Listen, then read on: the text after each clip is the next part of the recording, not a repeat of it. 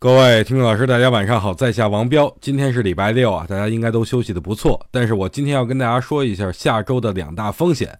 第一个就是，不管美联储下周会不会公布加息，都会给市场带来一定的波动啊，因为不确定性往往都是最可怕的。第二个风险就是，两大寿险公司被限制以后呢，大盘可能会有一定的反应。最起码，我觉得这些险资啊，不会在顶风作案，继续买买买了啊。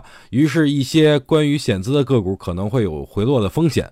于是啊，一些关于险资的个股可能都会有回落的风险，所以我觉得周五的反弹或者下礼拜如果还要继续反弹的话，大概率都是主力在自救，等拉高了做双头套住散户，自己逃之夭夭啊。不过话说回来了，涨了咱们肯定是不能追的，但是如果下周跌了，大家就要准备好资金，时刻准备再次进入战场。因为每次大跌都是给大家上车的绝佳机会，本次我看空也是在等本次的大跌以后的一些投资机会。